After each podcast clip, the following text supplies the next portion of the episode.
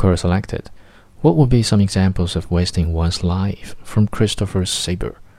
Let's say you're born with an extremely high intelligence, so much so that you can comprehend even the most pedantic and arduous academic topics with relative ease.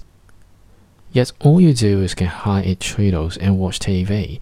You might read academic and scientific papers in your spare time or post long-winded Facebook posts related to politics. But that's the extent of your intellectual implementation.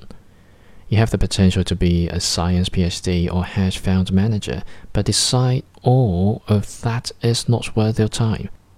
There are people who wish every single day that they were naturally more intelligent and instead have to work extremely hard just to achieve what they want.